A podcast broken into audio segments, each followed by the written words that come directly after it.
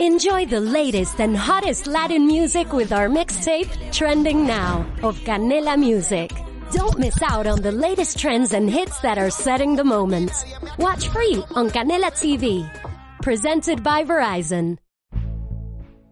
luisbermejo.com Episodio 698 Libertad Iban pasando los años y al fin la vida no puede ser.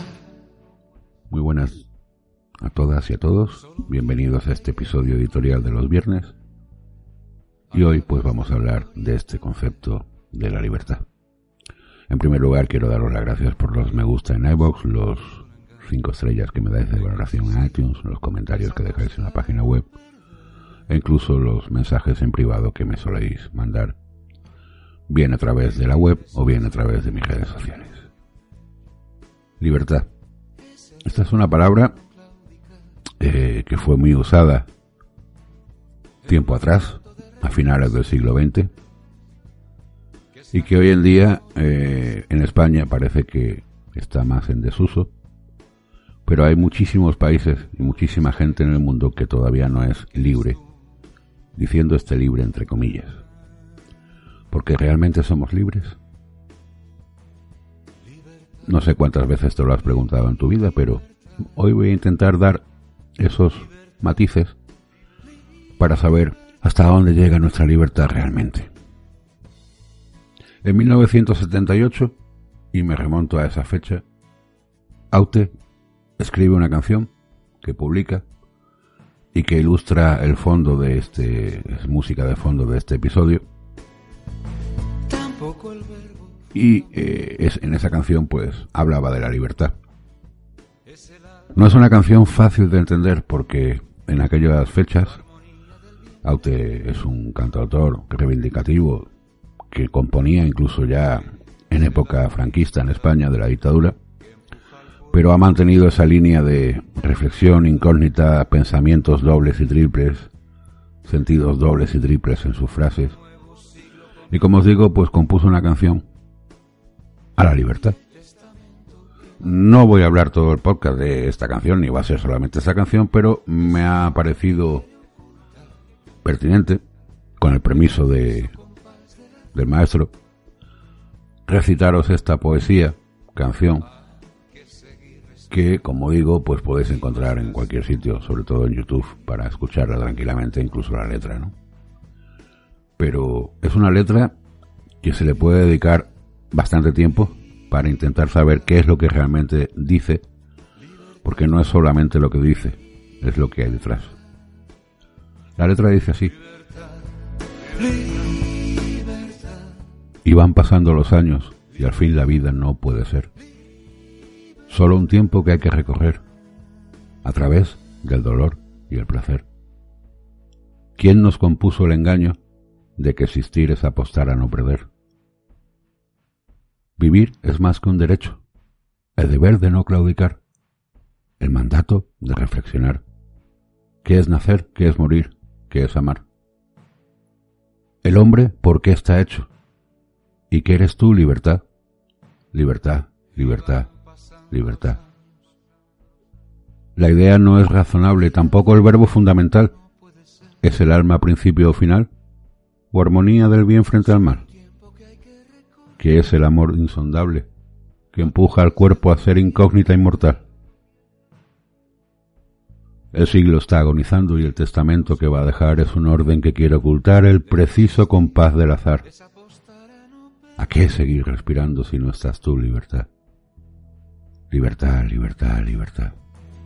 Libertad, libertad, libertad, libertad. Y en esta línea indaguemos en las formas de libertad que actualmente tenemos porque somos libres, sí, pero no tanto. La libertad de carácter físico es evidente que no está a nuestro alcance. Nadie elige cuándo nacemos. No tenemos libertad para decidir si nos apetece venir a este mundo o no. Nadie nos pregunta nuestra opinión al respecto. Venimos y ya está. Otro tanto sucede con la opción de morir. Nadie tiene la facultad de la libertad de desaparecer, salvo una minoría en forma de suicidas. Morimos cuando nos toca por vejez, enfermedades, accidentes, pero nadie decide cuándo ni lo sabe. No tenemos la facultad de elegir. Por tanto, es evidente que la libertad física que tenemos es muy limitada. Todos sabemos que no tenemos libertad para no envejecer. La vejez sigue su curso, por mucho que nosotros no estemos conformes. Tampoco tenemos libertad para no respirar, para que nuestro corazón no bombee sangre, para que nuestra digestión se pare, para que el pelo y las uñas sigan creciendo, etcétera, etcétera. Lo que quiero decir es que estamos completamente limitados por nuestra biología y esta nos determina para lo que podemos o no hacer. Libertad, libertad, libertad. Vivimos en esta galaxia, en este sistema planetario, en esta Tierra en un tiempo limitado. En un país, en una familia, lógicamente tampoco tenemos nada que decir sobre este tema, como en casi ninguno, pero sí que podemos decidir sobre nuestras actuaciones, o por lo menos eso creemos. ¿Qué duda cabe que interiormente tenemos libertad para elegir? ¿Tenemos libertad moral para elegir? ¿Tenemos libertad intelectual? Yo creo que sí, pero tampoco tanta como creemos. Todo nuestro sistema de derecho está basado en nuestra aptitud de diferenciar el bien del mal. Mi actuación para ser aceptada por la sociedad ha de tender hacia el bien y desechar el mal. Todos los condicionantes de la familia, escuela, sociedad y religión nos empujan hacia el bien. Este nos dará tranquilidad delante de la sociedad. Si no mato a mi vecino, su familia no actuará contra mí y por lo tanto no habrá nervios. Si no robo en el súper de abajo, no me pillarán y así podré mantener mi tranquilidad y no como les pasa a alguna que la pillan con el carrito en el bolso. En fin, si miento a todas horas, mi vida será un lío. No me interesa actuar de ese modo, ¿verdad? O sea que hacer el bien, aparte de mi predisposición para hacerlo, me conviene a largo plazo. O sea que tengo libertad para hacer cualquier cosa, pero esta también está condicionada por las consecuencias que acarrea. Y si no, que se lo pregunten a alguna que la pillaron, y no me voy a meter en, en lo que significa vulnerar la ley de protección de datos y borrar unas imágenes con siete años.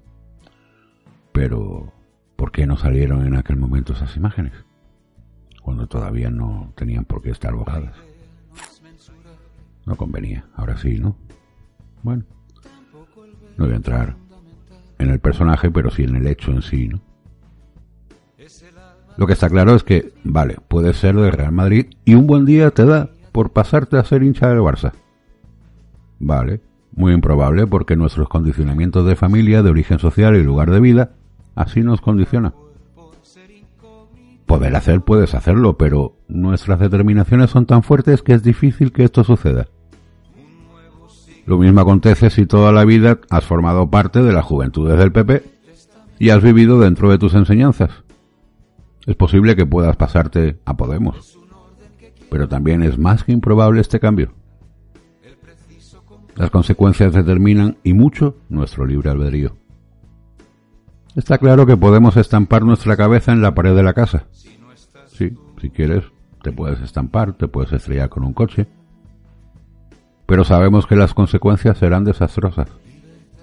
Por tanto, preferimos, en nuestro uso normal de capacidades, no en mentes enfermas, pues no hacerlo. También sabemos que podemos ir en dirección contraria en la autopista, claro, con tu coche. Pero las consecuencias pueden ser terribles. Y no porque te estrelles con otro que sí, y mates a alguien o te mates tú mismo, sino porque si te pilla la Guardia Civil, la que te cae, ¡buah! Es poco. Y por tanto, pues si somos unas personas racionales, normales y tendemos a hacer el bien, pues nos abstenemos de usar esa libertad, ¿verdad? Pero más que las consecuencias, lo que está en el origen de encontrarnos libres es si conocemos o no las causas que nos determinan actuar. Lo que realmente nos condiciona a actuar son las causas internas que todos nosotros tenemos. Por ejemplo, puede que no soporte mi trabajo y decida libremente dejar esa obligación. Pero lo que realmente me lleva a esta decisión final impregnada de libertad son causas implícitas. Mi jefe siente tierra por mí, estoy a disgusto con mis compañeros de oficina, siento una monotonía aplastante en todo lo que se relaciona con mi trabajo. Estos motivos, el saberlos, me pueden empujar a actuar en una determinada manera, hacer explosión en mi libertad de actuar, pero lo que realmente activa mi capacidad de actuar es conocimiento de todas estas causas que he descrito. Si conozco las causas, pues me busco otro trabajo y me voy. Las causas, sin duda, determinan nuestra conducta. Nos podemos separar de nuestra mujer porque nuestras hormonas se han cansado, porque creemos que aportamos más que ella en todos los sentidos, porque ella creemos que no hace lo que debería, porque puedes creer cualquier cosa. Pero realmente estas causas empujan a nuestra libertad de actuar.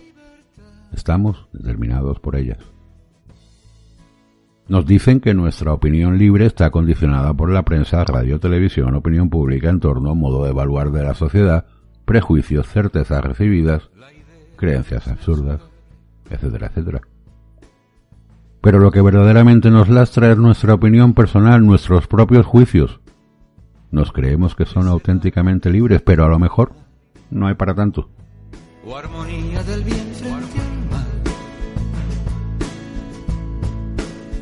El amor insondable. Dicen que nuestra libertad serviría si realmente conociéramos todas las posibilidades de lo que vamos a escoger. Este sería el caso de un Dios hipotético. Como no conocemos todas las posibilidades, nuestra elección está condenada al fracaso. Echamos manos de la emotividad para elegir y no echamos manos de la razón. Nos podemos probar en una tienda 40 vaqueros diferentes Racionalmente puede haber una razón adecuada para optar por cada uno de los vaqueros que nos probamos, pero al final echamos manos de la emotividad para escoger uno solo de ellos. El sentimiento decide, no la razón. Aún así, estamos muy contentos con la libertad de elegir.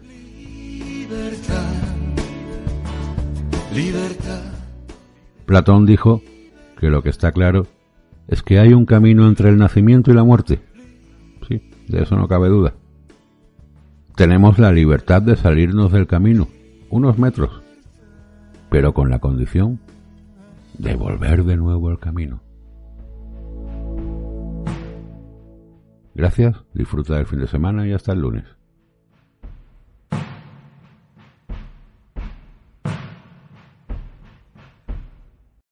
Every day, we rise, challenging ourselves to work for what we believe in. At U.S. Border Patrol, protecting our borders is more than a job. It's a calling. Agents answer the call, working together to keep our country and communities safe. If you're ready for a new mission, join U.S. Border Patrol and go beyond. Learn more at cbp.gov slash careers.